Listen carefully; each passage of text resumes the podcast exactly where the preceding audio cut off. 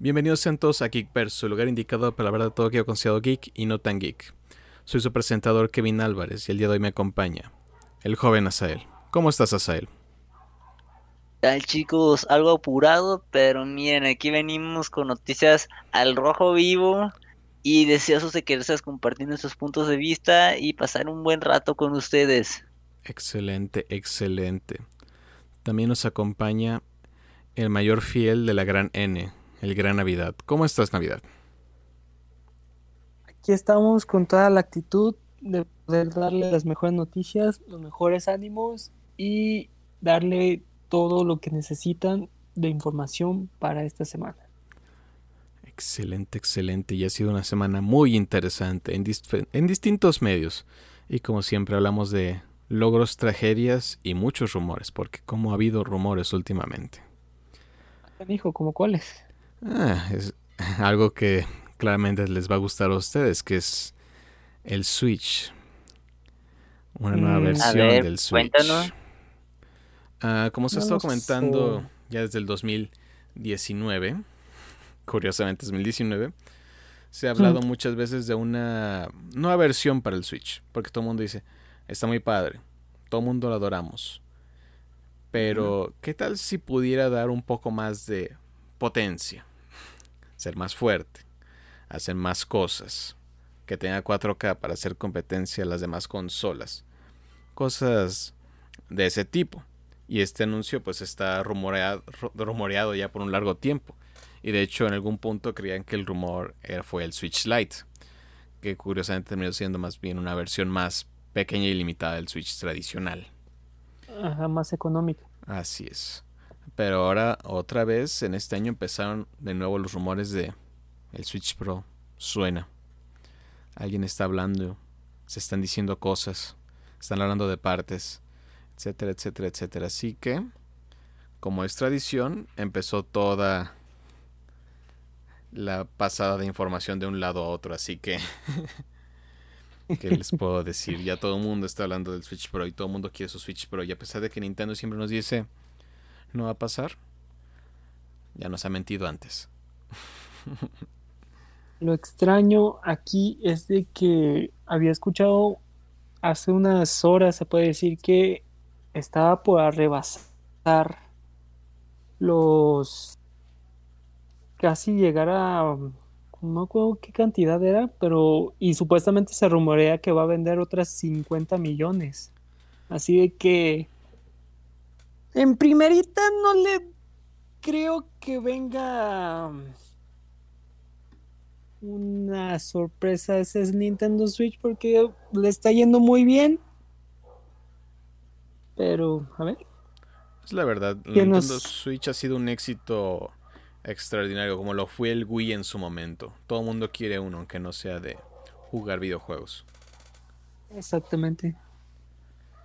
Sí, ha sido un caso curioso. Cada vez aumenta más por el hecho de que se comentan que va a usar partes. Incluso se mencionaba hace unos días que iba a utilizar una, un chip gráfico creado por Nvidia.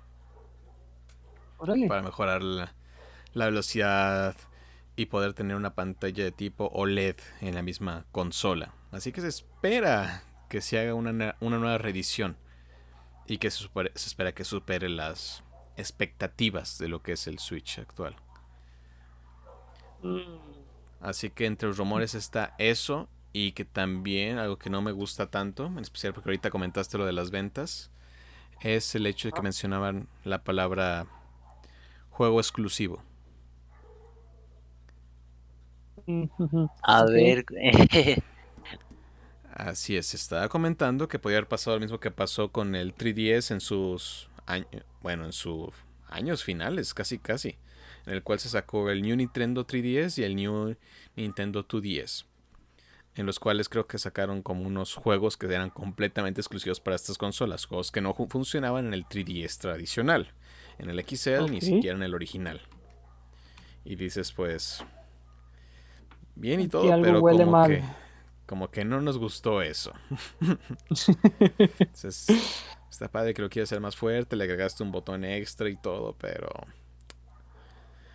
Pero no. no nos hagan eso. ¿Qué no las imágenes que las que me has mostrado de que supuestamente sería el prototipo, la verdad se ve muy, muy ridículo. Lo que en sí supuestamente es lo que se espera o se viene de esa consola. Es un Vita. Tal cual. Exactamente. Ah, te digo, ninguno de estos son oficiales, como siempre están los rumores y cada ciertas veces un grupo le gusta hacer como sus diseños propios y dicen esto va a ser, aunque todos sabemos que al final no es. Pero sí se ha sacado un diseño en el cual es similar un tanto a lo que es el 2DS, en el cual los Joy-Cons están completamente pegados a la pantalla. Ah, parece que la pantalla sigue siendo el mismo diseño, pero ya igual Switch ya no tiene Joy-Cons. Y sí, tal cual parece un un Vita en cierta forma. Sí tiene sus altas diferencias, pero sí, ah, da mucho a esa idea. Así que pues sería triste como que abandonaran el gimmick de los Joy-Cons tan pronto. Exacto, de que tener que olvidar ahora sí el tema de poder separar los controles, de darte ya la oportunidad desde un principio haber adquirido tu consola de Nintendo y tener la facilidad de ya tener dos controles para poder jugar, poder andar, poder ahora sí divertirte como en pareja y un de repente el prototipo con el que estamos, se está mostrando esa idea y ya estén unidos y no puedas ni usarlos no no creo que caiga de esa manera sinceramente porque es una consola portátil las ventas se le ha hecho gracias a que es una consola portátil y de repente así dejar todo nomás por nomás no no creo. es un caso curioso, pero también es ver cómo le ha estado yendo al Switch Lite, que es el mismo caso, abandonó el gimmick de los Joy-Cons y igual ha vendido y poco a poco parece que ya no le está interesando tanto este el tema. El último que sacaron así algo relacionado fuerte con los Joy-Cons fue lo de este juego de Zelda, el Portal cual, que sí los utiliza como los utilizaba el Wii en su momento para Skyward Sword. Es un caso curioso. A mí no me molestaría que lo saquen. Si quieren más potencia, está bien. Si quieren sacar versiones mejoradas, está bien. Lo único que no me gustaría es el concepto de los juegos exclusivos por una consola. No es bueno dividir a tu a tu grupo de fans, a tus clientes. No, por para nada. no... que si no, no. Dudo que otra vez quiera rebajarse el dinero por haber sacado una consola con muy bajas expectativas, como lo que se esperaban del Wii U y al final no era lo que se esperaban.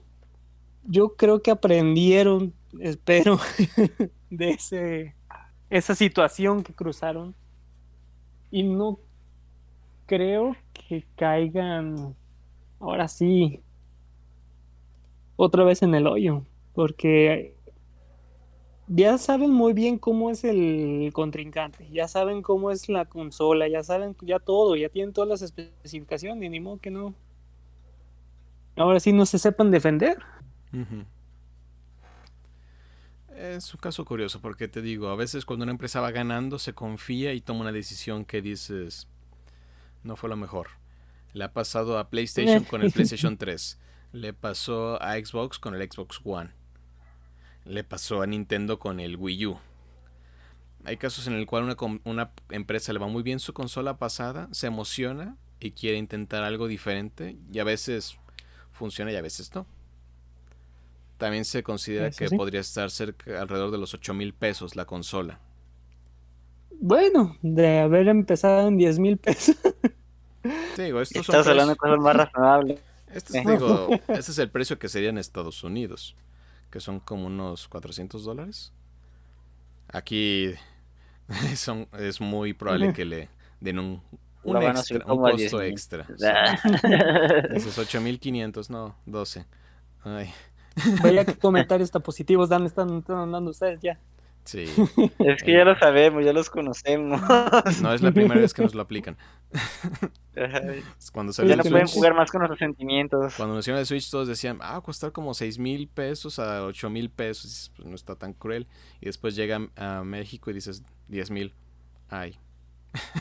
Eh, sí, sinceramente. Dices, bueno, ¿qué podemos decir? Y este, yo creo que lo podemos andar agregando como varios de los casos en los que, digamos, si investigamos un poquito más, a veces sale hasta más barato comprar las cosas fuera del país que dentro. Es un Tristemente. Digo, eso usualmente es la verdad, pero también de repente como que han estado jugando con los precios de importaciones y ahí como que dicen, ah, con esto se iguala. dices, mm, Cuánta crueldad. ¿Que quiere más barato? No. Aquí está. Aquí está su impuesto. más barato? Viájele. Básicamente. ¿Por qué trae, tres, ¿Por qué trae tres maletas extra? Por necesidad. debe entenderlo. Exactamente. Viaje de negocios. sí. Pero son casos. Esperemos que el Switch Pro, si en todos casos sale, siga el modelo que tiene tal cual el Switch y no, no pase a juegos exclusivos. Porque como mencionan, es un éxito el Switch como para hacer, decirle a todo el mundo, tienes la versión inferior ahora. Dices, ay, no está tan bonito es lo que se me hace muy canijo de que pues ya las estadísticas ya están diciendo de que le está yendo muy bien y va a ser una tontería de que saquen ya la idea de sacar otra siguiente consola. Y en eso sí, sí, sí le diría que tienen toda la razón porque es un, es el, ahorita tiene el terreno en sí de la consola portátil. ¿Y quién le está ahorita compitiendo? El celular. Pero el celular no tiene las prioridades, no tiene las exclusivas, no tiene los pornos, no tiene X, Y o todas las cosas que te puedas imaginar. Son diferentes tipos de juegos. Así de que el que va ganando tiene el control. Y por eso de que, ah, sí, ahora ya nos estamos acelerando para que sacaran una nueva consola. El dinero habla. ¿Dónde la había? Exactamente. sí, de por sí. Dicen, claro que van a comprar otra.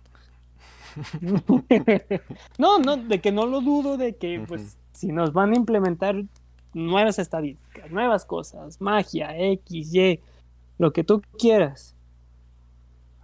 Pero y te está yendo muy bien. Acabaste de abrir un nuevo parque. Vas a sacar nuevas remasterizaciones. Y me vas a decir que pues vas a dejar todo lo que ahorita estás ganando y ya te están dando unos, ¿qué será?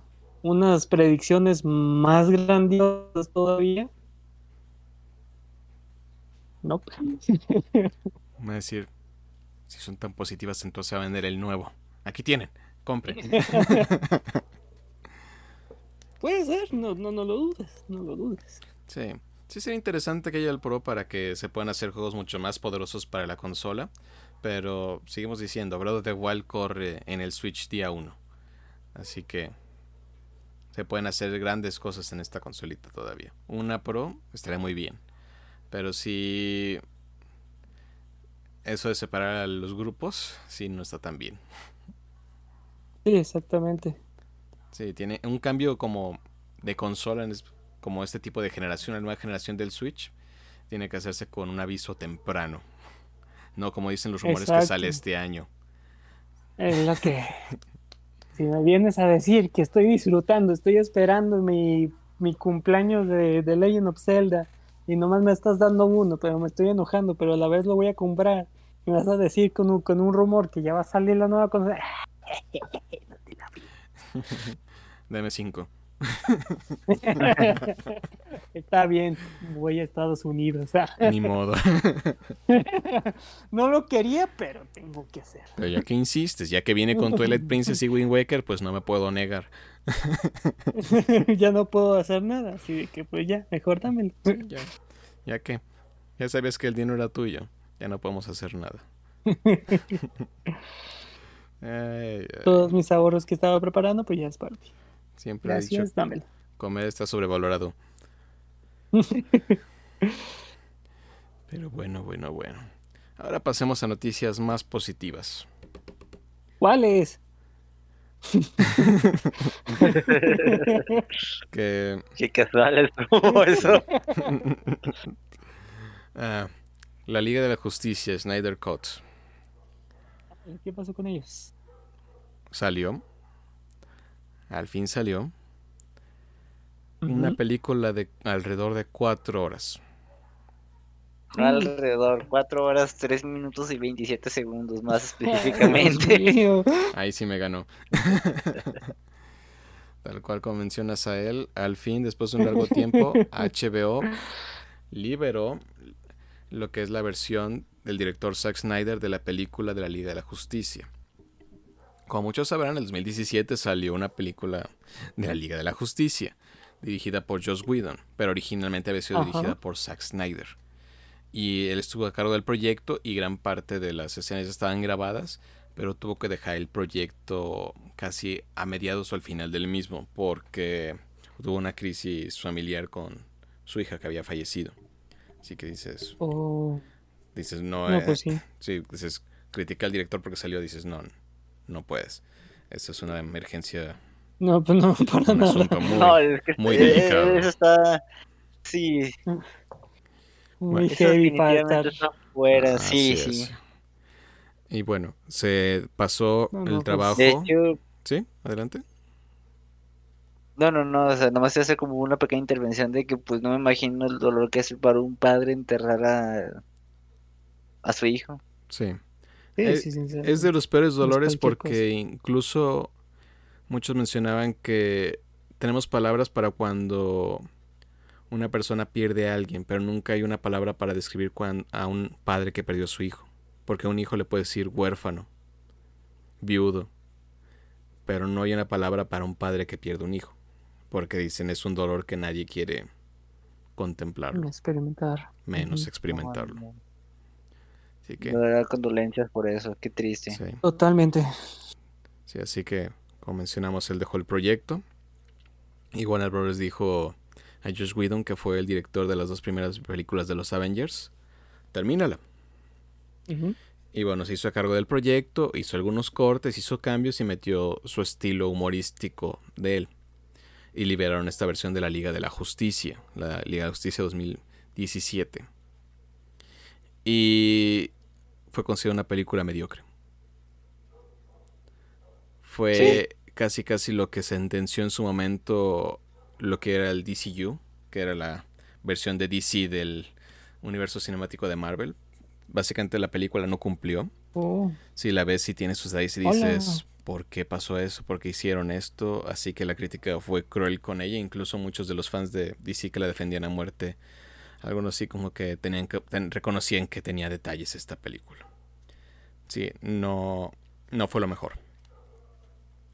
Así que se hablaba muchas veces durante años que había otra versión de la película, la de Zack Snyder, que tenía más cosas, que tenía ese estilo oscuro de Zack Snyder que todo el mundo en ciertas formas a veces disfruta y a veces no le gusta que es esta broma que decía de DC es muy oscuro.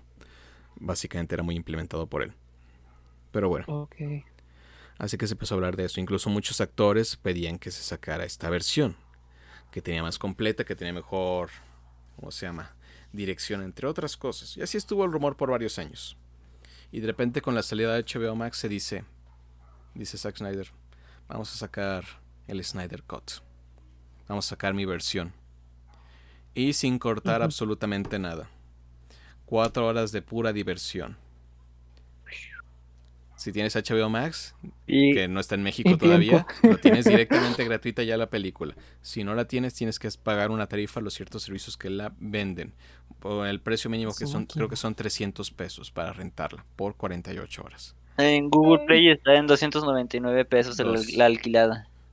299 pesos. Así que 299 y en Amazon este, Prime sí está en 300 pesos. Qué barato, qué barato. Así que sí, es una renta bastante cara por una película de 4 horas. Interesante. pero honestamente es una película que vale la pena en todo sentido.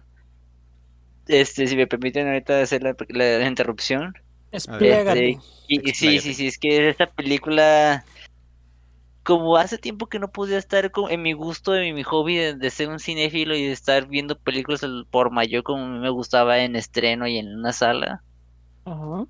He sentido un poquito angustiado con esto, y cuando salió la noticia, cuando me dijeron, no, es que son cuatro horas y que está bien padre, y veía muchos comentarios, muchos memes y muchas cosas, pero positivas, a favor de la película sí me dolía el codo, pero dije, ah, ya mucha gente lo recomendó y no lo creo que vayan a poner en cines y así. Y dije, pues ni modo. A mí me pues ahí verán que pagué los, los 300 pesos en Amazon. Uh. Pero wow. O sea, son cuatro horas que a pesar de que, lo, que la comencé a ver medio tarde, como a las ocho y media, en ningún momento me dio sueño acabé a las dos y media y acabé como un niño que dijo, wow, no sé qué fue lo que acabo de ver, pero estoy emocionado, estoy feliz, estoy contento. No vuelvo a pagar.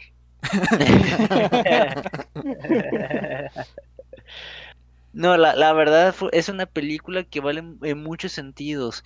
Podemos verlo este, en diferentes partes. Este, la película de, hecho, creo que sí fue pensado para ese tipo de detalles, de que si a la gente se le hacía muy pesado aventarse cuatro horas en un sillón viendo una película, esta película, este, el mismo director la divide en partes y te lo manda como capítulo 1, se llama así. capítulo 2 se llama así, hasta el capítulo 6. De hecho, hubo discusiones antes de la salida de la película de en vez de venderla como la película, como una serie. Hubo ese tipo de discusiones para dividir los capítulos en tal cual episodios de una serie. Y hubiera sido también rentable, ¿eh? pero que lo mantuvieran así los seis capítulos, creo que wow. Sí, sí, sin problemas. Ah, Igual, y si hubiera sido una serie, también me los hubiera aventado de corrido. Sí, no, es que dijeron, no, de golpe, que la vean. Ajá, ajá. Ajá. Eso. Otra cosa que yo vi, por ejemplo, bien, a diferencia de lo que fue la del 2017, no, la verdad no, no me acuerdo al 100% de la del 2017, nomás tengo como que recuerdos, pero sí pude notar que, no, o sea, sí, la vi y, tal vez mi mente de manera inconsciente está queriendo bloquear algunos de esos recuerdos. Por eso no la veas, es como una caída dolorosa. sí, sí, sí.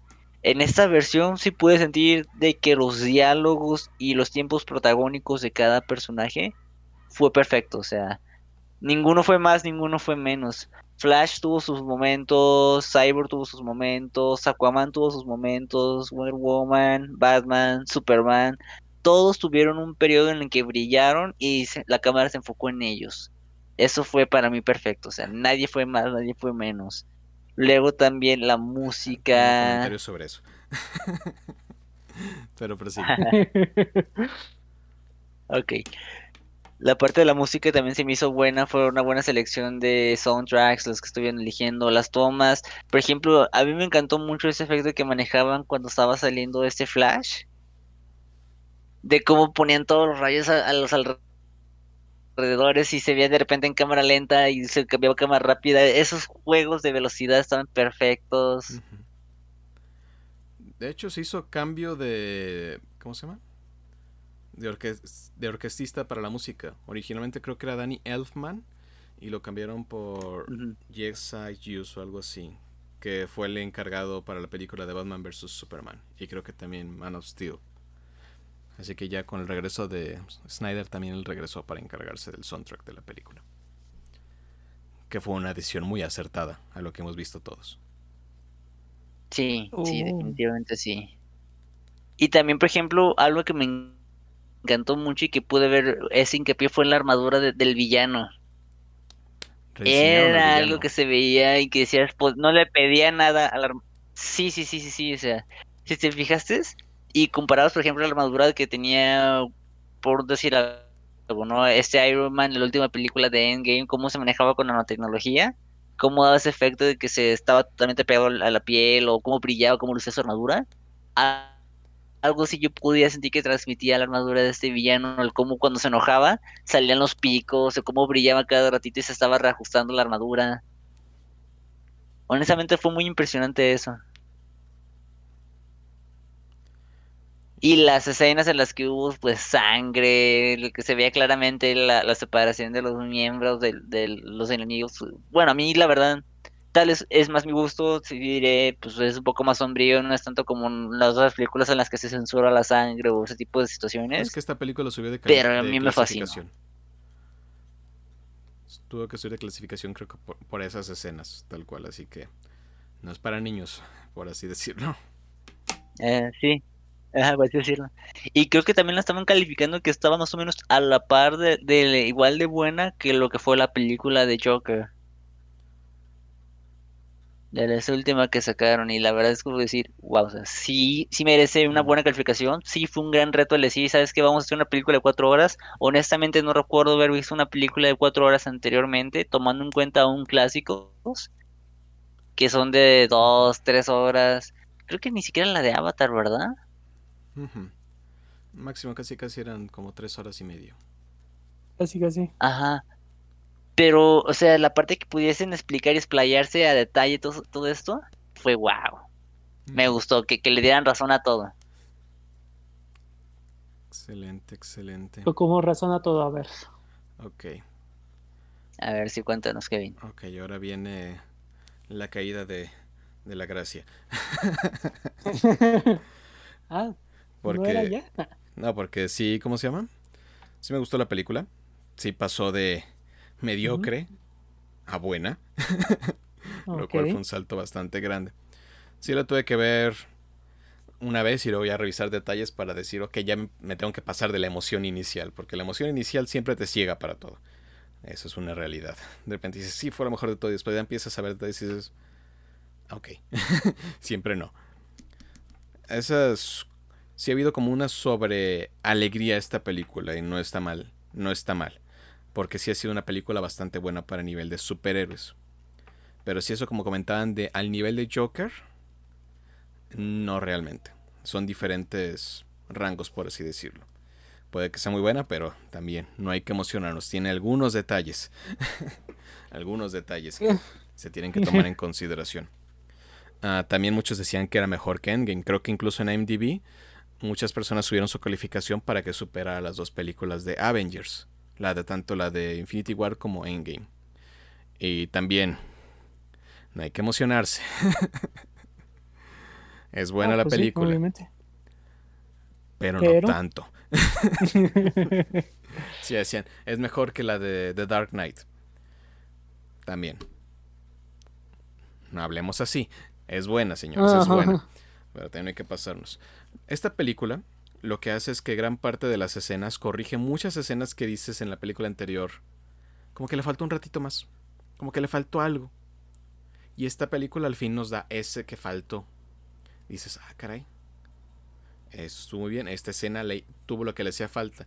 El tono, incluso la dirección de arte. Porque en las escenas finales, si ya vieron la película, saben que en la escena final todo es un color rojo apocalíptico.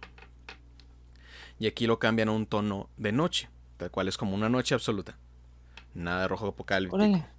Y, le da un mejor tono, porque incluso en los primeros trailers ese era el tono original del cielo cuando se fue la pelea final.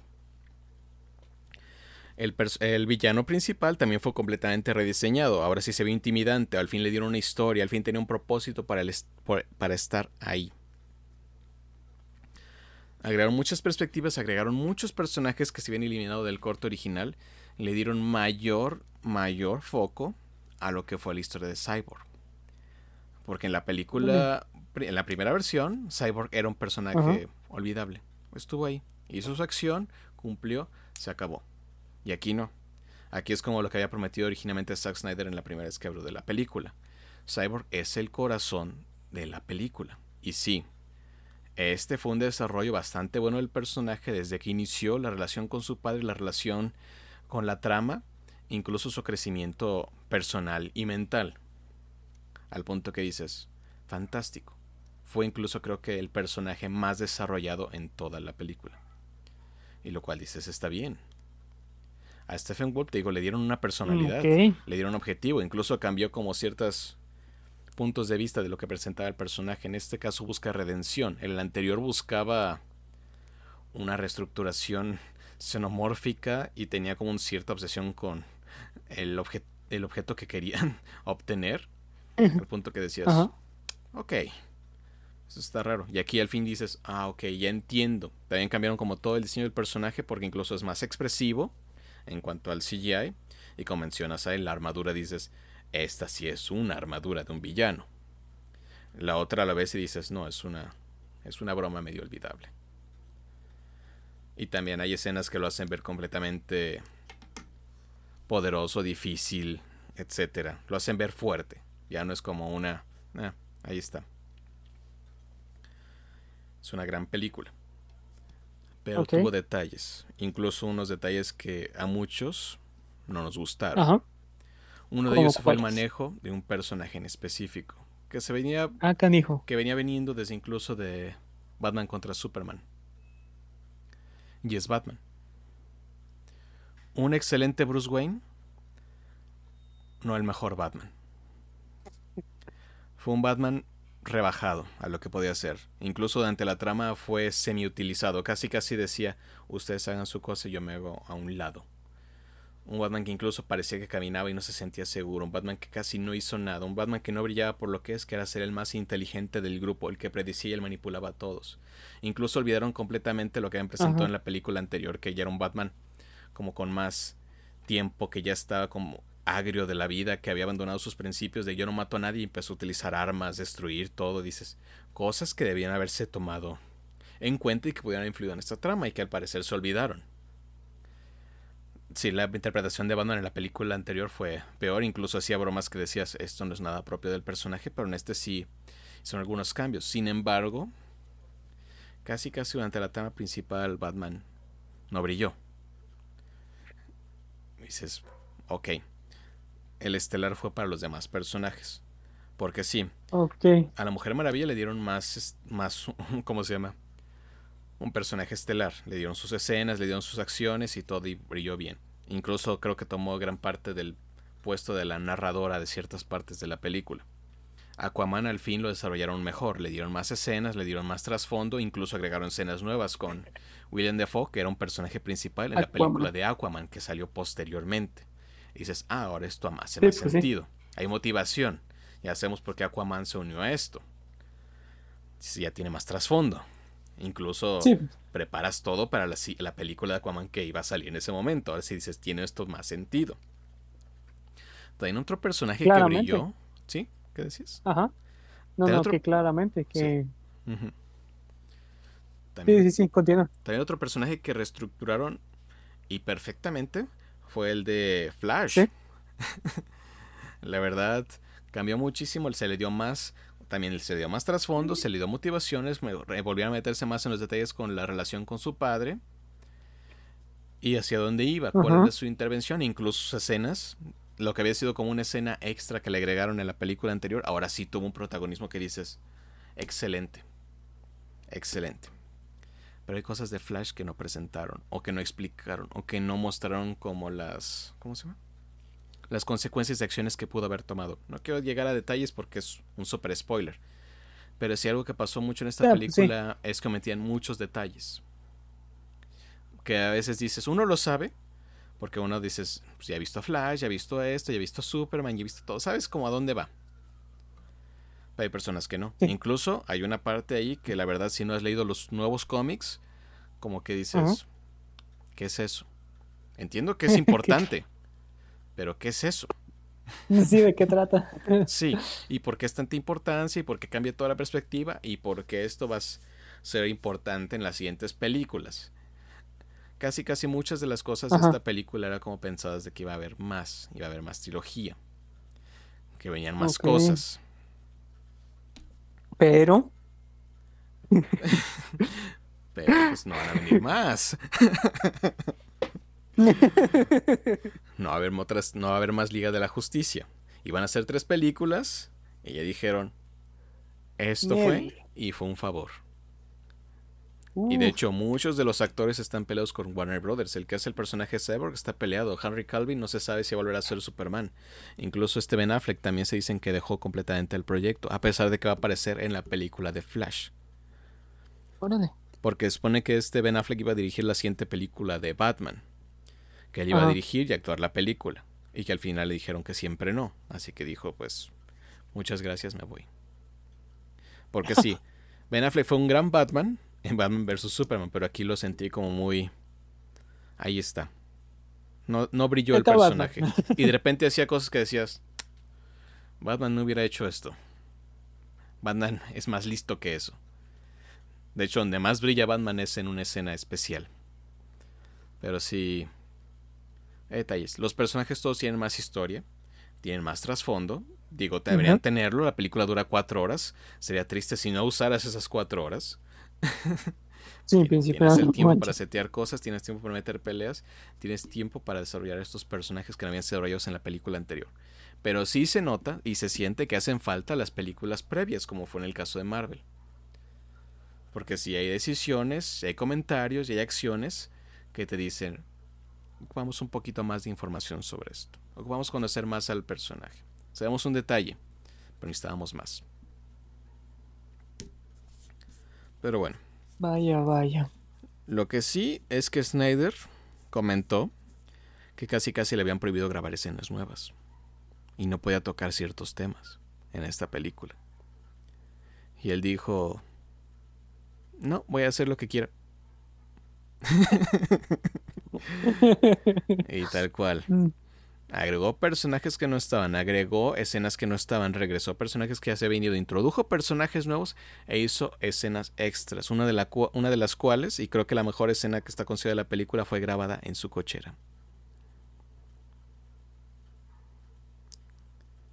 Solo diré que en esa escena se pudo hacer por una sola razón. Los dos actores principales que participaron en esa escena no cobraron. Fue un favor de amigos. Y en esa escena estaba Ben ah, Affleck y Jared Leto. Para que se den una idea. fue, grabada, chiquito de fue grabada en una cochera. en un garage. Para los que digan que ocupan un gran estudio, dices, Ok. es lo que ahí vuelve como la como la ideología de que todo sucede, todos los grandes proyectos, ideas y todo suceden en una cochera. en un garage. En un garage, ah, más bien. Porque ahí tiene techito y está cerrado, así que sí, sí, sí, esa es la clave del éxito, porque Estados Unidos tiene muchos garages. Aquí tenemos cocheras. Cocheras, tristemente. ese es el problema. es eso, no otras cosas. Ese es el problema, no tenemos garage. Pero bueno. Eran más o menos unos puntos que tenía que tomar. La verdad, considero igual que como Asael, yo vi la película y estaba fascinado. Fue una gran película, fue muy entretenida, igual puede estar entre las mejores de los superhéroes. Tiene sus detalles como todas las películas, no me malentiendan, todas las películas superhéroes tienen sus detallitos de los cuales dices, ¿por qué? ¿Por qué esto? ¿Por qué esto? Y muchos ahorita estamos emocionados diciendo, esta fue la mejor película de todas. Esta fue la mejor película porque hizo esto, esto, esto, esto, esto, esto. Y digo, sí, también les ayudó a hacer cuatro horas.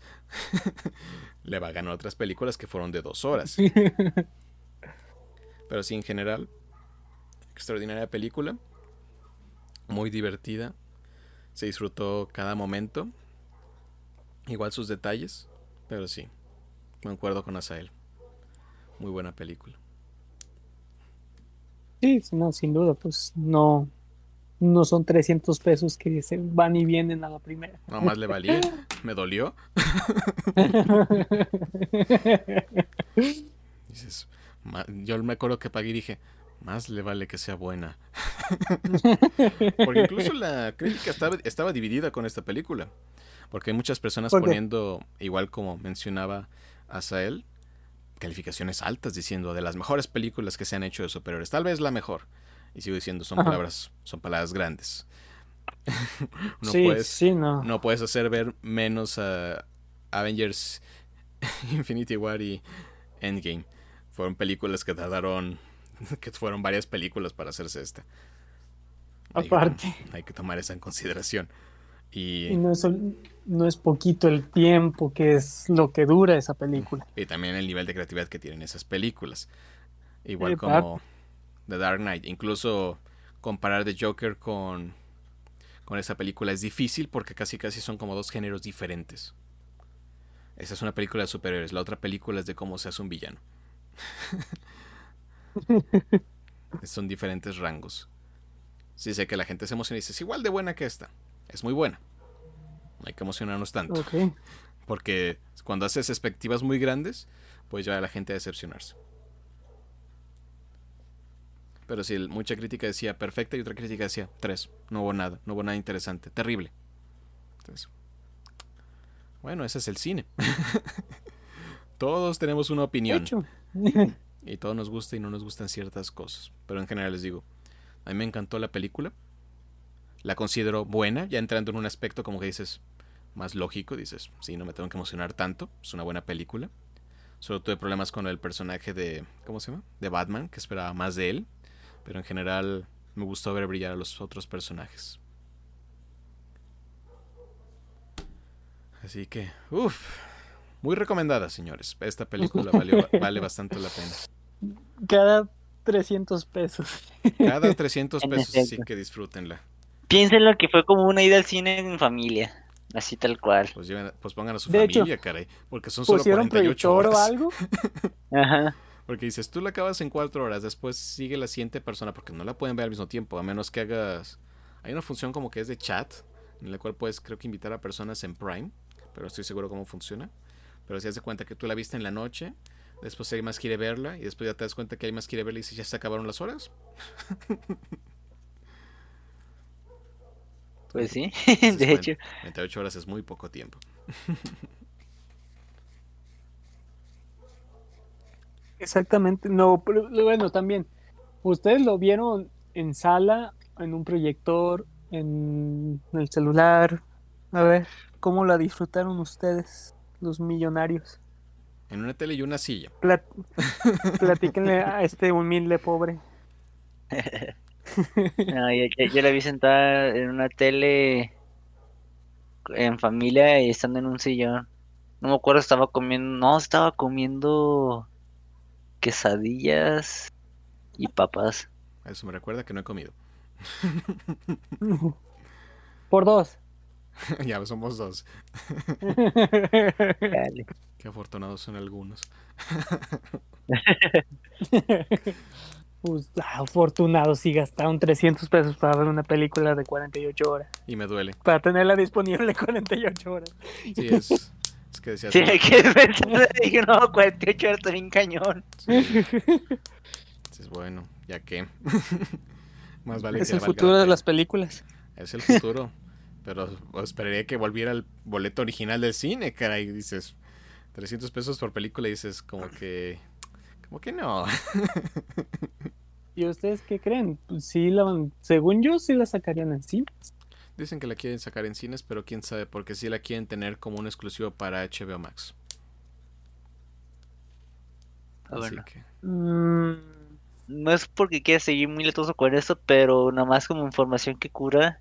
El día de mañana se estrena, se estrena en las salas de Cinepolis la película de King Kong contra Godzilla.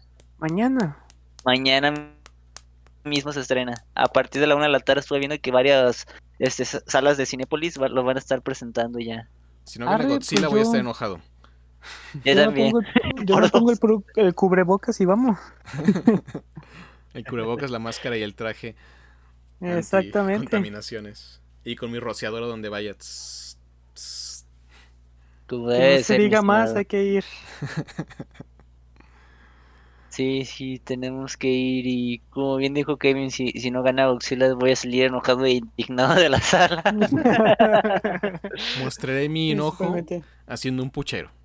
Hmm. Soy indignado. Claro, digo, será un otro casual, pero he notado que toda la gente que yo conozco que, que sabe que es ñoño de corazón. Como debe ser.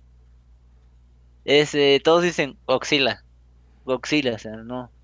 No hace sentido. Exactamente, no, no, no, no, no puede ganar Kong. Y también como un buen ñoño conocedor me, me metí a ver videos, vi otra vez la película de, del... Sí, no, o sea, y, comparé, o sea, los poderes, habilidades de Godzilla, la que sacaron con la del 2014 y 2017, contra la de Kong, que dije, nada, Godzilla, sí, sí. es una lagartija que es un, un reactor nuclear. Exactamente. ¿Cómo le ganas a eso? Aunque como que el trailer quiere vender mucho que Kong es el bueno. Pero no importa. Es que Kong, es el bueno. Ah, como, exactamente, yo siento que Kong lo que tiene muchos favores posiblemente va a ser este, los diálogos. Probablemente. Sí. Eh, pero ya verán cómo sale el tercer enemigo y se unen para derrotarlo. y ya veremos. Ay, ay. Pero bueno, ahora pasemos a noticias trágicas y dolorosas. A cuentan. E indignantes. hemos estado siempre ahí? Y me duele. ¿Eh? es que ahora es personal. y es igual que los demás. Igual que los demás, es un rumor. Otro rumor, como ha sido lleno de rumores este podcast, excepción de Liga de Justicia.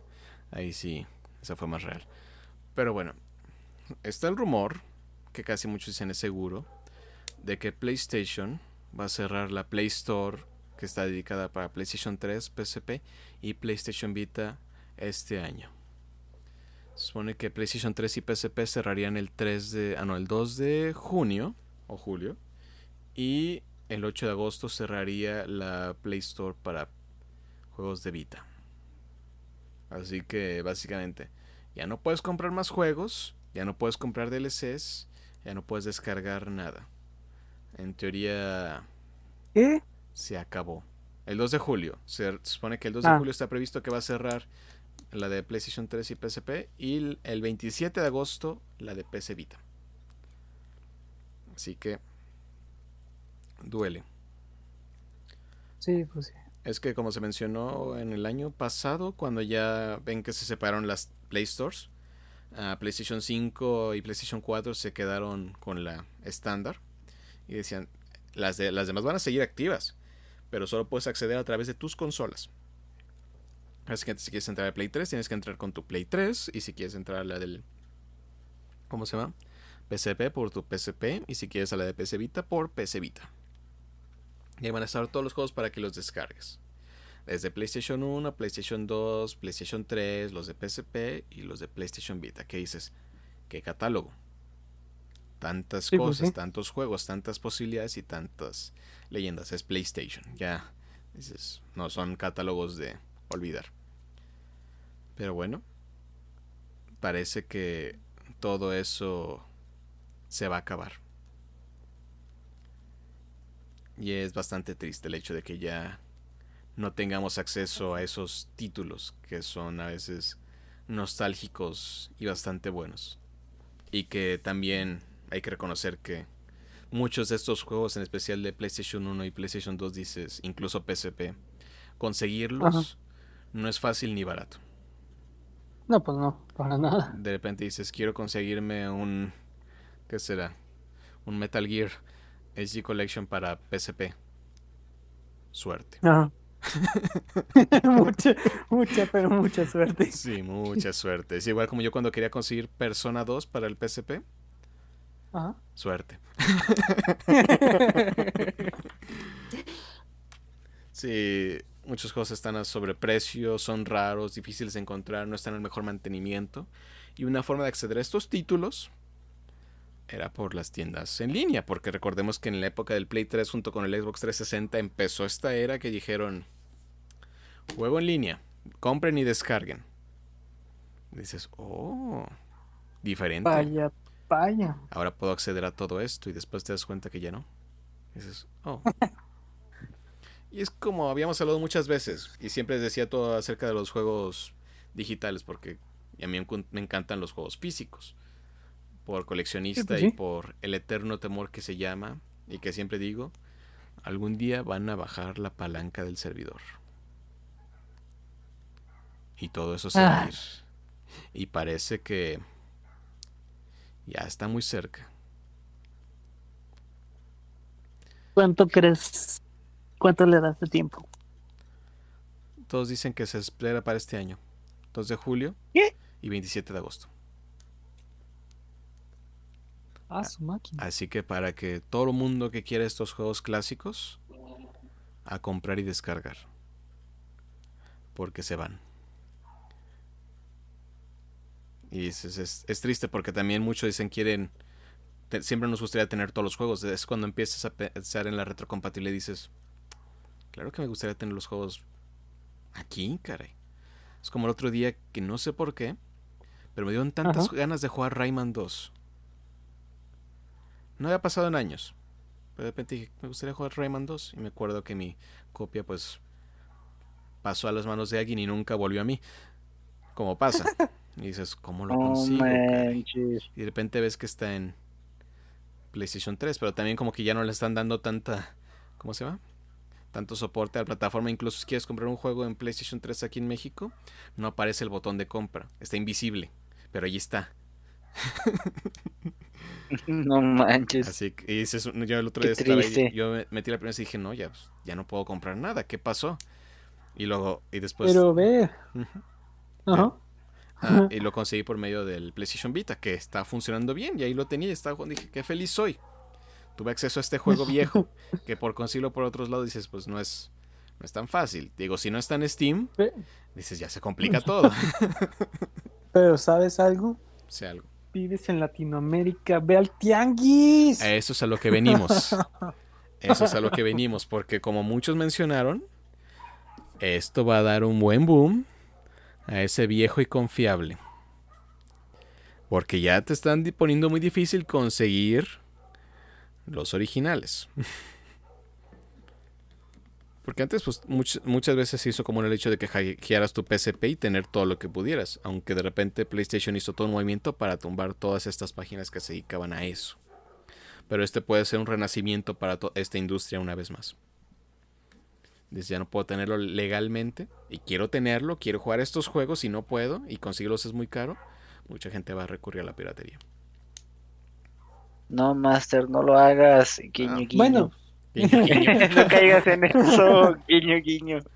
Uno nunca quiere promover la piratería, pero sí, muchas personas que dices, quiero jugar este juego que jamás jugué y conseguirlos es difícil. Y no sabemos si PlayStation le interesa ¿cómo se llama? Conservar esto. Dices, difícil, muy difícil. Pero, este, ¿qué haces no?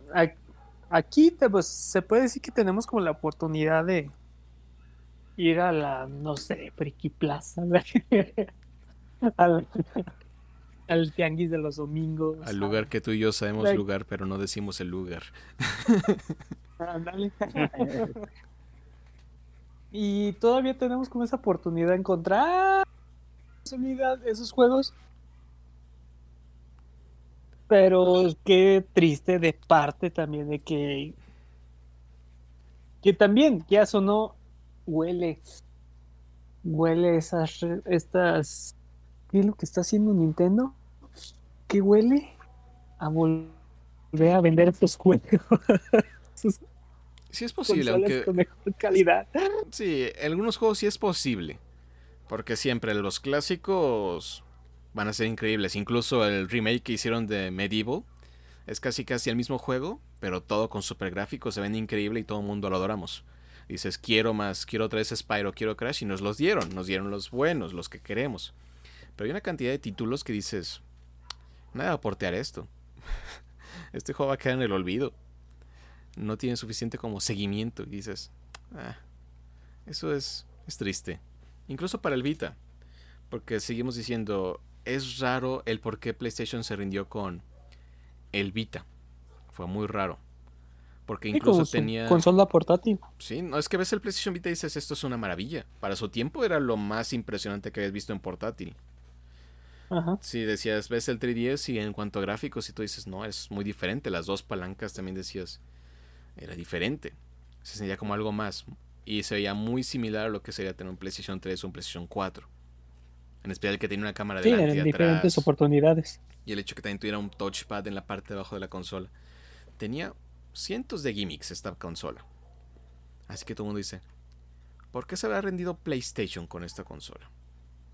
Y al final se convirtió en el hogar de los indies, que ahorita pues ya es un puesto que heredó Switch, porque incluso hay muchas personas que publicaron, juegos que debes de descargar antes de que cierre la tienda de Vita. Y muchos juegos dices, estos juegos ya fueron porteados al Switch o a otras consolas.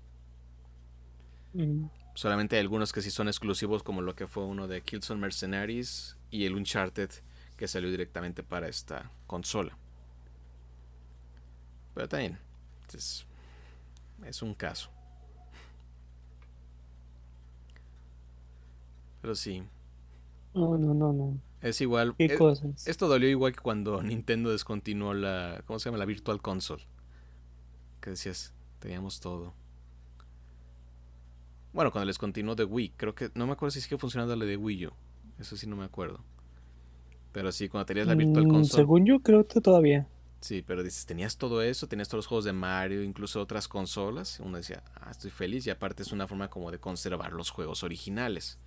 Que la generación, siguientes generaciones sigan conociendo estos juegos. Y de repente dices, ya no van a estar. Eso es triste.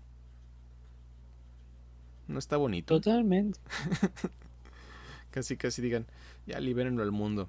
Y muchos dicen, ¿por qué no pasan los juegos de PlayStation 3 directamente a, a que los emule el PlayStation 5? El PlayStation 5 es muy poderoso. El caso con el PlayStation 3 es que el PlayStation 3 fue una, máquina complicada. Era muy poderosa e hizo lo propio. Y lo propio hizo que fuera muy difícil desarrollar juegos para la consola. Al final ganó la guerra. Repasó al 360 porque el 360 dijo, muy bien, así que ahora me voy a dedicar al público casual porque el Wii lo hizo y con eso voy a ganar. Y ese fue su fin. No, es que el Kinect marcó el final del 360 y hundió al One al principio. Y Play 3 se dedicó mucho a los juegos, pero sí, hacer un juego para Play 3 era complicado y hacerlo correr también. De hecho, muchas veces hacían el juego en el 360 y lo porteaban al 3 en su momento. Así que sí, es complicado. Pero sí, me- pero sí Hay tantas cosas, ya, sí, yo ya quiero- todo se está enredando bien feo. Sí, ya hagan. Ah, quién sabe. es Hagan difícil. algo. Dicen, ya pongan los títulos en la tienda otra vez. No pasa nada. Sí, lo que, pues ya cuánto te puede pesar esos títulos en sí, sinceramente. Creo que muchos títulos En pesados una del, nube. del Vita eh, pesaban 2 gigas. Así que dices, pues no tanto. no es mucho. Pero sí es triste, es igual como lo que se pasa con el 3DS que dices, si no tienes un 3DS y algún día van a pagar la tienda, dices, vas a perder todos esos juegos. Dices, ay. Por eso muchos queremos la retrocompatibilidad, dices, no quieres perder eso. No, por- pues. Porque cuántos juegos hemos perdido en el, hemos perdido en el camino del avance. Así que esperemos que esto se retrase, pero todo el mundo sabemos que este día iba a llegar y iba a doler. No estoy llorando, está lloviendo. No. Para nada, no está nublado. No está nublado. Pero sí dices. eh. Más que nada dices, no te gustaría que se perdieran estos juegos. Más que nada. Nada, pues para nada. Dices, el juego es para jugarse, no para quedarse en el olvido.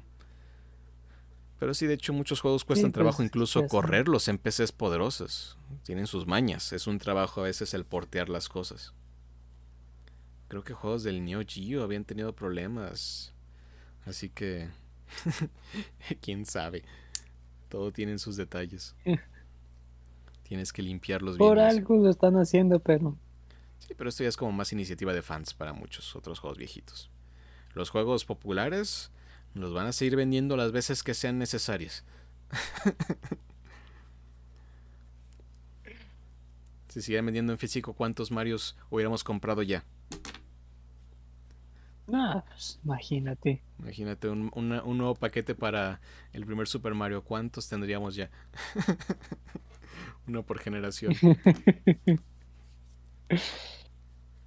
El ya o no es lo padre que ha, pues ha estado implementando de que sale una nueva consola, pero nos da oportunidad de poder jugar lo anterior. Sí, Sale es- una nueva consola, nos da oportunidad de jugar lo anterior, pero también nos da la oportunidad de jugar lo anterior de lo anterior. Sale una nueva. es lo que queremos. Ese es el sueño. Tener una Sí. consola que corra Sí, todo. sinceramente. Es lo que queremos. Entonces pensamos que iba a ser la PC, pero incluso la PC le cuesta trabajo y también las compañías no sueltan el juego. Es una realidad. Lo puedes conseguir Eso por sí. otros medios. Pero así, legalmente, poniéndolo así, no es posible. Guiño, guiño. Guiño, guiño. es todo un caso. Totalmente. Sí. Y va a seguir por los siglos de los siglos. Nos va a acompañar mucho rato. Sí. Por eso hay que preservar los juegos y por eso nunca olviden la importancia del juego físico. y todos querían irse contra el GameStop. A ver, dígame algo. Ah. GameStop se está burlando de nosotros. Dicen, ah, miren, ahora no tienen juegos. Aquí en mi sección de usados tengo todos esos títulos que querían. dices, no. dónde se van a ir todos esos juegos usados? Nunca la van a tener. sí, principalmente. Hay que ir a esa bodega donde los tengan escondidos. Necesitan ser preservados para el futuro. No, de hecho, muchos juegos, incluso para desarrolladores de videojuegos, los originales siguen siendo una base que inspiran cosas, Incluso detalles que a veces se toman como Obviamente. un juego y sacan más. Nunca menosprecien a los clásicos. Tantos de los mejores juegos de ahorita están inspirados no. Exactamente. Nunca vas a poder sacar algo tan grande sin haber hecho algo que te guiara a tener esa idea para poder crecer y tirarlos así por la borda, es como, ya no sirve, vámonos. Por eso Mario y Zelda ahí siguen. Son fórmulas que ahí siguen, pero evolucionan, nunca olvidando lo que fue la parte original. Y todo mundo quiere hacer su Mario y su Zelda. Muchos copian funcionalidades de los juegos actuales y los viejitos. Porque sigue siendo una mecánica que funciona y que todo el mundo disfruta. Exactamente. Porque, pues, ¿qué eso no? Mm, poder revivir los juegos que ten, que lograste o no lograste jugarlos en su momento y poder jugarlos en una consola que ahora sí, con el sudor que luchaste y diste todo para poder obtenerla de repente te, te bloqueen esa oportunidad como consola o como empresa de esa consola o como empresa en general que desarrolla ese tipo de, de oportunidades te, te, nieguen y te tengas que ir pues ahora sí al lado oscuro. Porque muchos están luchando para que no se sube al lado oscuro. Muchos están haciendo la oportunidad para que no toda la gente se vaya al lado oscuro.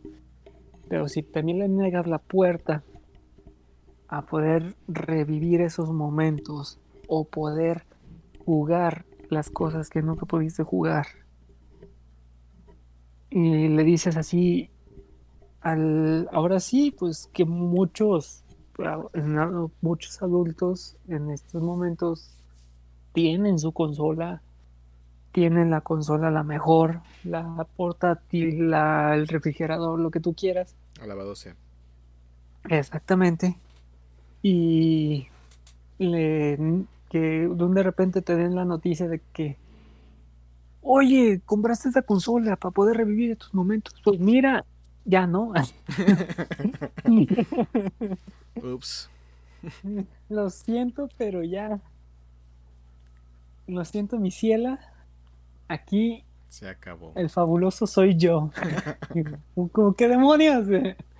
Sí. ¿Tú qué opinas, Asa? ¿Qué opinas de este cierre? Pues que todo eso es triste y que a veces ni siquiera quiero pensar de cómo se descontinúan las cosas. También por otra parte yo sí quiero pensar de, ah, sabes que desde el comprar la manera digital pues te ahorra un espacio físico y que ya cuando la acabas a veces terminas con cara de, ok, ahora qué ve y ahora qué. Pero si entiendo esa parte que tú dices de que sabes que o sea, llega un momento en que la gente dice, ¿sabes qué? Pues ya hasta aquí y pues se cierra el servidor y hasta aquí llegan las cosas. Ah, sentimientos encontrados. Sí, así que a descargar sus juegos, señores. Discos duros y todo, todo lo que hayan comprado, a sacarlo. Antes de que ya no puedan acceder a él otra vez. Si no, mira, igual como hemos mencionado ahorita, se va a prestar para otro tipo de negocios, ¿verdad? Qué triste. sí, pues, Algo y que se cierren las puertas. Se abren otras. Es que imagínate, simplemente, por ejemplo, vas a empezar a ver en grupos de Facebook te vendo mil juegos de del Vita. No, el, el Vita se va a dar otro levantón en precios. Exactamente. Va a revivir el mercado. Si antes eran caros, Como ahora, si no ahora ya es colección, señores. Si no... Sí, pues sí, imagínate. Como no hemos visto en Facebook que te vendo mil juegos en una USB o disco duro disponibles para, para todas las oportunidades. Pues eso pues va a abrir más y más y más cosas. Sí. Pero ni modo. La desgracia nos persigue. Y sus decisiones son ellas. Los que toman la decisión ahora sí sepa qué tal en manos. Sí, decisiones raras. Y hablando de decisiones raras, inesperadas y que curiosamente uno dice, hmm, algo nuevo anunció Niantic. Los que ahorita son los reyes de Pokémon Go. No, no exactamente ellos. No exactamente ellos. Bueno, de hecho sí lo anunciaron por Twitter. Pero anunciaron otra alianza con, con un viejo amigo. Exactamente, más bien el que le pidió el favor son ellos, pues no, pues no extrañaría por cómo funcionó. Exactamente, por todo lo que está moviendo. Pero bueno, ya para no hacer el cuento largo, uh, Niantic anunció que está desarrollando un juego llamado Pikmin Go que tal cual será, dará un gran uso a la funcionalidad de AR, que significa realidad aumentada. Es igual como Pokémon Go cuando ponen en su camarita que quieren capturarlo en el mundo real y ahí está el personaje y todo y ahí lo atrapan. O que mientras se mueven su personaje se mueve en el teléfono, que son interacciones en el mundo real. Y lo que comenta la compañía de Niantic es que para este juego de Pikmin quieren agregar muchas de las funcionalidades para que la gente se mueva y camine más no muy adecuado con la época, pero es una buena motivación.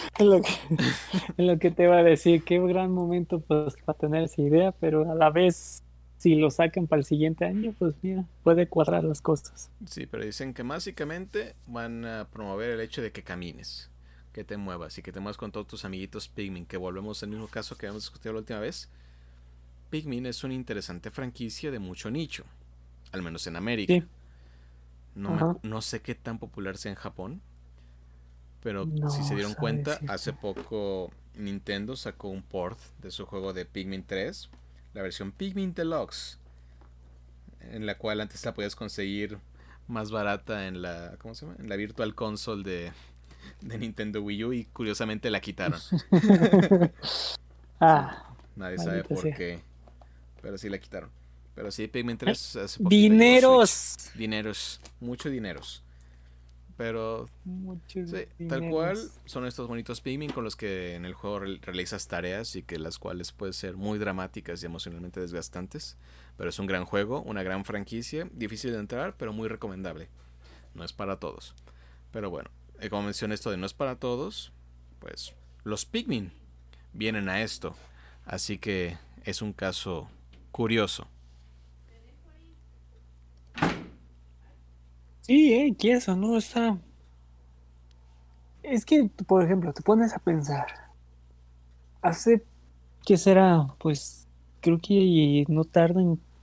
Ah, bueno, hace meses eh, estaba el proyecto ya súper alzado, súper realizado, súper preparado para sacar al público. Y el de Minecraft, realidad aumentada decidió cerrar sus servidores. Un juego de Minecraft tronó para celular de realidad aumentada. Es como, ¿cómo puede tronar Minecraft? Y, y era como un modo de caminar, de que tenías que juntar que tenías que caminar para juntar materiales, para crecer tu casa, todo ese tipo de cosas. Es que es donde Prepararte y... Es que entra el tema, ¿cómo se llama? De quién es tu público. a quién va dirigido y cómo va a ser dinero la aplicación. Si tu público pues no es muy movido y no mete mucho dinero en la aplicación, pues dicen, cancélala. No, no vas a decir que Pokémon va a ser muy movido.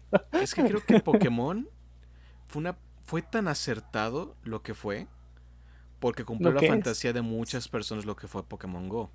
De ve al mundo Exactamente. y estás en el mundo Pokémon. Dices, era la franquicia adecuada para la aplicación indicada.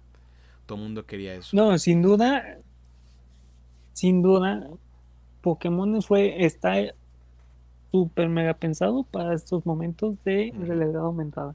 De tenerlo en el celular. De poder tener el juego en tu celular. Eso sí, no le quito ni un punto. Porque lograron. Porque todo. Todos deseaban poder jugar en el celular. Este Pokémon, sinceramente. Y es una mega oportunidad que tuvieron y han tenido y lo siguen sabiendo manejar y manipular y, y muchas cosas. Que también vienen cositas de suscripciones que también hubo una noticia de que iban a llegar globos, globos con publicidad. Ok. cuando baja tu... Sí, los jugadores tienen que empezar a meter esas mañas. No sé. La noticia es, los globos con promoción comenzarán a, a aparecerán en el juego. Darán un regalo promocional, debes esperar tres segundos para poder cerrar el anuncio y, estarán flotando contigo durante 10 minutos si no, los si no le haces caso. ¿Qué es esto, YouTube? Pero ya son tres segundos de publicidad. Para que desaparezcan. Exactamente, para poder también disque recibir un premio. ¿Qué casos? Te convertiste en lo que juraste destruir. Pues Así de que vienen cosas publicitarias, vienen suscripciones, no sé cómo puedes, qué beneficios te puede dar una suscripción a Pokémon Sepa qué beneficios te puedan dar. Entrenamientos, no sé, algo para tienen que vender al usuario. ¿Y a qué usuario va a ser? El, el casual que solo captura o el que se dedica ya a las peleas, a las leyendas, como el Buen Navidad. No, no manches, un dolor de cabeza. Por eso, dices, ¿esto va a ser para hacer más fácil ese dolor de cabeza o va a ser para esto? Ahí es donde entran las preguntas. Pero si dicen que tal cual quieren aprovechar mucho más esta funcionalidad del AR, que la verdad tras unas investigaciones, creo que hablé de ello en el podcast de final de año, en el cual una de las industrias que estaba recibiendo más ingresos y mayor innovación era esta, la realidad aumentada. Y la mayor parte de esta inversión venía por parte de los videojuegos. Así que este es un futuro. Y ahí va. Y Niantic son de los mayores, ¿cómo se llama? Exponentes en este medio. Incluso van a sacar como Niantic Labs, que va a ser como una forma de enseñarle a la gente sobre esto de realidad aumentada. Así que está interesante lo que puede pasar. Exactamente, y todos los proyectos que vienen. Están viendo que es el juego que está, crece y crece y queda estático y sube, que es el que es de estar en un punto, sube, estando en ese mismo punto y sube y están viendo las empresas que prefieren, ahora sí, ve, meter promociones, publicidad. Así de que... El dinero mueve la compañía, es una realidad. Exactamente. Hay que monetizar de alguna forma. Y si esta es una monetización más amable, pues, ¿qué le vamos a hacer? Los desarrolladores tienen que comer. No, pero cada cosita que va saliendo. Si, si, si, también le tuvieran la idea de meter, meter ese tipo de cosas, también deberían arreglar. Los errores. Todos los errores que tiene. Es que sí, dices, ok, vas a meter esto. Pero primero corrige lo que está fallando, ¿no? Exactamente, es lo que... Primero nos metemos en eso y luego en eso. Y ahí poco. Que si me estás vendiendo, todavía me vas a... Ahora sí, voy a tener que... Me siento como... Lo tomaré, pero me ofende muchísimo. lo voy a tomar, pero estoy ofendido. pues fue como el caso de Cyberpunk. Hace poquito mostraron como un avance en cuanto a sus correcciones de problemas para los juegos, para el juego. Y mencioné que era mejor el, procedimiento de manejo, tránsito y los policías. ¿Me dieron fecha? Por eso. Y el, ese es un, el punto, pero aquí es donde viene lo demás. Dices, ok, pero no sería mejor que te centraras ahorita que funcionara el juego en Play 4 y en Xbox One original. ¿Todavía no lo han hecho? Todavía no. No manches, ahora vas a soltar el partido que ya. No, es, es, que dicen. Es que después de la roba de datos, creo que se retrasaron mucho, no sé qué tanto, no sé qué tanto les ah, afectó. Muchísimo. Pero sí, como que dicen, está bien que hagan esto, pero sí, como que primero hay que, hay que permitir que el juego pueda ser jugado en otras consolas. Antes de empezar con tales correcciones de este tipo. No sé. Son detalles, como que dices, no estoy enojado, pero de todos modos como que no estoy tan contento. no, yo estoy enojado, yo no tengo un Play 5 o un Xbox este, Series X para poder hacer eso. O una PC que sea tan buena para eso. Lo complicado, pero bueno, son esa clase de temas. Pero uno pues puede juzgar, no, es, no, no manejamos una compañía de ese tipo. ¿Cómo se manejará? ¿Quién sabe? ¿Quién sabe? y muchas veces no es culpa de los desarrolladores. Así que... Así son las cosas. Pero bueno, estamos llegando al final de este episodio del podcast. Así que vamos a pasar con esta sección favorita en la cual Navidad nos dice qué hizo esta semana. ah, me amenazas. Ah. no, te paso el, pasó el micrófono. XX. guiño, guiño. Esta semana. A ver qué hizo el buen Navidad esta semana. ¿Qué nos vas a presumir el día de hoy? Pogo. ¿Qué se puede decir? Me siento como en Jumanji. Ah. y es leyenda Navidad. No, qué chingada. ya había deseado poder subir puntos. Anterior semana de estar en 2000 puntos, llegué a tocar casi suelo a 1850. Me metieron unas arrastradas para llorar. Estuvo horrible. pase. ¿Cuál pase? No hay pase para estas cosas, tristemente. Pronto lo habrá. Ah, pronto lo habrá, no lo dudo. Pero sí, estuvo, estuvo muy, muy, muy difícil en el tema del juego. y, y en sí, no, no me he podido concentrar pues en muchas cosas. Ha sido pues trabajo y, y luchar como Jumanji. y en momentos que se da la oportunidad o en la noche estaría jugando las batallas para poder conseguir los puntos. Excelente. Así de que sería como se dice, salvarme de la selva y jugar para perder puntos. Aunque quieras o no, el lunes y hoy logré recuperar mis puntos. Estoy en 2260. No esperaba menos de ti, Navidad.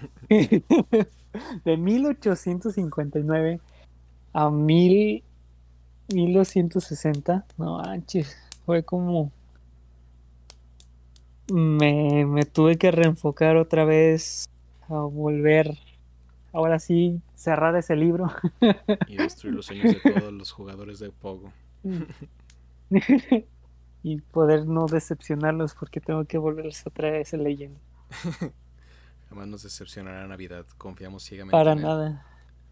No pienso decepcionarlos como Kevin le toca decir que es lo que tiene que hacer. Exactamente, estaba pensando que Kevin iba a ser el indicado. Exactamente. Yo había aceptado mi destino en el momento que hice la primera declaración. Yo sabía que yo muy bien, muy bien. Pues aparte de tomarme cuatro horas viendo la Liga de la Justicia. Bueno, nada desperdiciados. Nada Bien invertidos. Bien invertidos. Solo si hagan mejor a Batman. Mi única crítica importante, las demás son muy piquis. Por favor, ayuden a Batman. Ayuden a Batman, lo necesita. Es nuestro salvador. Batman. Pero bueno, ah, ah, ah, ¿qué he estado haciendo? ¿Qué hice? ¿Qué hice? ¿Qué hice? Ah, sí. Ya casi acabo Persona Strikers. ¿Por qué estoy tardando tanto? Porque soy obsesivo y quiero subir todo al máximo y lo máximo cuesta tiempo y no lo tengo. Como debe ser. La envidia me corroe. ¿Cómo es que ya estás acabando eso y yo todavía me estoy en el royal? No, para que acabara 40 horas y creo que llevo 70. Así ves cómo ah, estoy grandeando tonto todo. Pero ya cuando haces a la persona perfecta dices, sí, lo logré. Esto fue una... Y pones pensando, ¿esto fue una buena inversión de tiempo? Probablemente no, pero no pienso en ello. ¿Qué otra cosa hice? También de repente jugué Hades, otra vez ahí en el Switch que sigo recomendando este juego. De hecho, creo que ganó hace poco en una premiación, no recuerdo exactamente cuál, ganó el premio al juego del año. Y también, eh, noticia interesante, la semana pasada, el viernes, si no me equivoco, ah, salió la versión física del juego, con cartucho y todo. El juego en México, si no me equivoco, estaba con a 800 pesos cuando salió, que fue este viernes revisando el día de hoy, se está revendiendo en mm, dos mil pesos.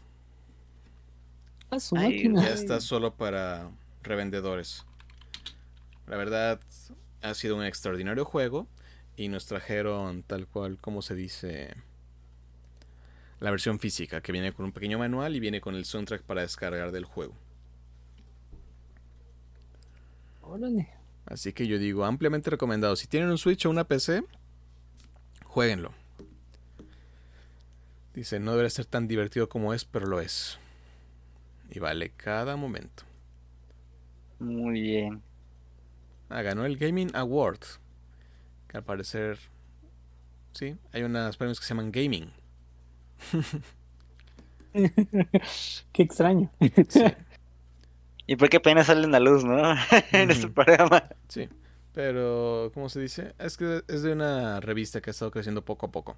Está muy centrada en, ah, lo, en la LGBTQ+. Así que por esas partes está. Y está poco a poco creciendo esta comunidad. Pero sí, no es para olvidar. Y recordemos, pues él, él tiene un muy buen gusto con esto. Creo que también está centrado más que nada en juegos de tipo indie. Así que también eso explicaría por qué es el ganador, porque sí, como si consigues el juego a nivel indie, este sí fue el juego indie del año, que se oh, rozó con los AAA. Así que eso no es una no es un logro pequeño, es muy grande. Y recuerdo, muy divertido, muy entretenido y medio obsesivo. Así que ampliamente recomendable. Si lo encuentran en físico, la suerte está con ustedes. Y si no, siempre está disponible en formato digital. Muy recomendado. No, pues sí, es que tuviste una buena semana, se puede decir. Hice tres cosas, pero la mayoría de esas cosas se ha a trabajar. Esos fueron los intermedios. Como debemos. Como la adultez manda. Pero bueno. Ahora toca el broche de oro. y bueno, chicos, nos tenemos que despedir. No sé, no te vas a escapar. Muy bien, pues al igual que el Master, este, aparte de las cuatro horas bien dedicadas y este, utilizadas para ver la Liga de la Justicia de Standard otra cosa que pude hacer y que por fin pude completar fue toda la historia principal de Final Fantasy XV nada más este, planeo hacer los tres capítulos, el de pronto, el de ahí Ignis y el otro chico, no me acuerdo que se, se llama, ya estoy medio cansado. Pronto Gladius. Gladius, ese era el que se me estaba olvidando. Nomás, más, nada más pienso hacer eso y, ya habré cerrado mi, mi, mi cuaderno de Final Fantasy XV. La verdad estuvo muy padre la dinámica de ese juego, me gustó mucho la jugabilidad, la gráfica fue buena para la temporada en la que salió. Sí tengo cierto desconforme porque siento que estuvo demasiado triste la historia del protagonista. Es que el, no, no, no fue Es que el final es que el final feliz lo cancelaron. No, no, no, es que no, no es broma. Fue una historia en... Iba a ser el ¿No, ¿No fue broma? iba, a ser, iba a ser Ah, te engaño. Es que salieron primero esos tres DLCs de los personajes principales. Luego salió el DLC del villano. Y de ese iban a salir otros tres. no he visto el DLC del villano. Viene la versión completa. Es lo último. Es este. Ah, no puedo decirlo, es spoiler. Pero sí está. Bueno, igual hablamos tras cámaras. porque sí me interesa saber, porque según yo compré la versión Royal que venía con todo. Entonces, no me acuerdo. Es que de repente hubo una que no venía con esto. Pero bueno. Uh, es ese DLC, que es el último que sacaron, pero iban a salir uno nuevo con esta. ¿Cómo se llama la. Esta la general de cabello gris, que se me olvida. Ah, Aracne. Ara, ella iban a darle, iba a tener un DLC ella, iba a tener un DLC Luna Freya, que es la uh, de los personajes principales femeninos. No, eso me da risa porque en serio tuvo más protagonismo otros personajes más que ella, y aún siendo femeninas también. Sí, es que su momento de brillar pues lo manejaron diferente. Y el final iba a ser el episodio de Noctis, que era ya el final definitivo. De hecho, ese final, si quieres conocerlo, se sacó una novela que viene con todos esos detalles. Eh, ok, me ocupo que me pase esos datos más porque la verdad sí sentí que no manches, qué tristeza me dio ver esto. Digo, me, me gustó mucho el juego, pero se me hizo muy triste cómo terminaron las cosas y te da a entender que pues, bueno, no sé si no sé si puedo contar como spoiler porque ya tiene como 5 años que acabó ese juego. Spoiler. pero el resultado del protagonista en la historia principal se me quedé como de... Sí, no sé, me, me, niego a aceptar eso. Ah, sí. Te digo, la, el final, pues lo pasaron a una novela que ya está traducida al inglés. Creo que llegó el año pasado, antepasado a Estados Unidos. Se llama Final Fantasy XV, uh, The Dawn of the Future, de Jun Eishima. Pero sí, tal cual, era el objetivo que estos DLCs iban a terminar la historia y iba a ser el final feliz. Que pues... No se canceló porque decían ya tenemos que hacer 16.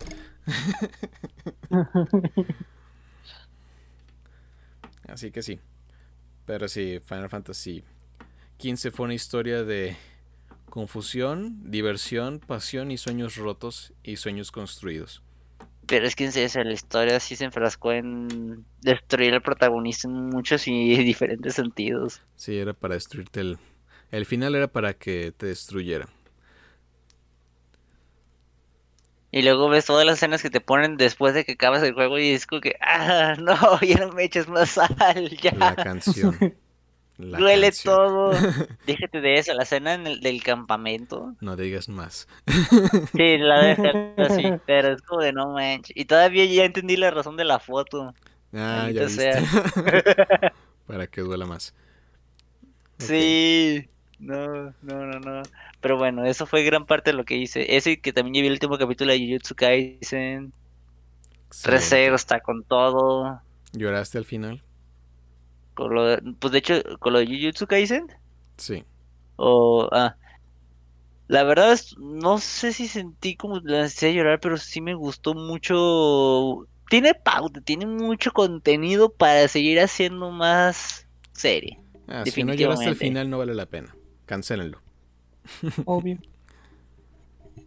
Pero, por ejemplo, también, lo el que también tiene muy emocional es lo de Re Zero. La temporada se ve buenísima. Y ahorita tengo ganas de ver esto otro del el Slime. Que también se ha puesto buenísimo lo que le sigue.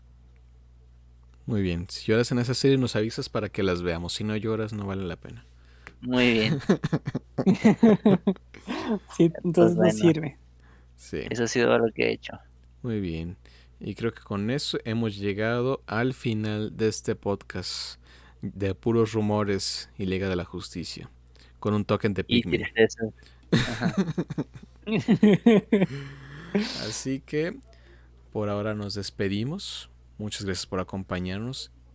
Y nos vemos en la próxima. Jóvenes, despídanse. Gracias por escucharnos, chicos. Aquí esperamos en nuestra próxima emisión. Ay, Dios mío, perdí. es que estoy en las batallas, jeje. Muy bien. Me agarraron. Ay, qué interesante forma de despedirse. En el próximo episodio sabremos si ganó o perdió. Exactamente. Tengan en mente. Spoiler alert. Perdí. Mejora la próxima.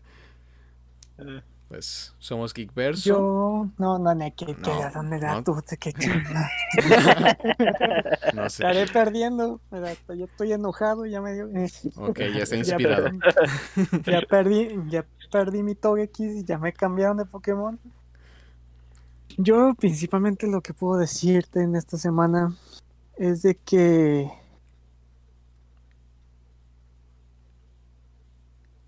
den todo de, de ustedes, porque nunca sabes lo que te pueda deparar más adelante en el camino. Sinceramente, lucha, da todo de ti, busca todas las estrategias eh, que te puedas imaginar, la verdad. Nunca te pues, nunca sabes lo que te pueda que pueda esperar la siguiente, el siguiente día, al siguiente la mañana, todo lo que te puedas imaginar. La verdad, eh, yo te diría que te quieras a ti mismo, que buscaras toda la manera para, para sentirte la mejor persona luchar por todo lo que deseas. Mira, sí, al final gané. Eh, me quedé con uno de PC en Binazor. Ah. y, lo que logra sinceramente, sí, imagínate, yo, yo la había bien perdida. De que no siéntete la persona más fuerte. Siéntete la persona más fabulosa. Siéntete la persona más increíble. Porque si no tienes a nadie que te lo diga, te tienes a ti mismo de decírtelo. Siéntete la más fuerte. Pero, pero aquí viene lo importante. Si te sientes de todas esas maneras, no te guardes todos esos problemas que llevas cargando. Si quieres ser la mejor, necesitas luchar ante todo lo que te está pasando en, ese momento, en estos momentos en la vida, en, en los días o cualquier cosa. Tienes que luchar para poder salir adelante. Si te quieres sentir increíble, tienes que luchar contra los problemas para poder ser increíble. Da todo de ti. Como ahorita yo, sinceramente, estaba ya estaba a punto de salirme de la batalla, pero dije no. Busca la manera, busca la estrategia. Tendrás el miedo, a huevo que vas a tener miedo, a huevo que vas a tener problemas, a huevo que te, se te va a cerrar el mundo, de que ya te mató el primer Pokémon, ya te, ya te encerraste ante el primer problema, ya no sabes cómo destruir el segundo Pokémon, ya no sabes cómo solucionar y te encierras, te ocultas. ¿Y qué es lo que primero quieres hacer? Es salirte de la batalla. No lo hagas. No te rindas. Si vas a perder, pierde, pero con honor. Si vas a ver que todavía tenías una oportunidad. Nunca te ibas a imaginar que a ti nomás te iba a quedar uno de vida, pero lograste usar tu cargado, lograste usar tu fuerza y derrotar al enemigo, derrotar el problema, derrotar la situación en la que estás pasando. Una cosa importante es si sientes que eres increíble, demuéstratelo derrotando tus problemas, derrotando todas esas cosas que te tienen atrapado o atrapada. Si yo pude vencer a este rival con uno de vida, tú puedes derrotar todos los problemas que tienes en la vida. No te rindas, no tires la toalla. Si estás pasando por un problema difícil, da todo de ti. Y verás los resultados, esa victoria que no te la esperabas. No te imaginabas que ibas a poder lograrlo. Pero, ¿cómo fue que llegaste a eso? Fue porque luchaste hasta el final. Así de que hazlo y lo lograrás.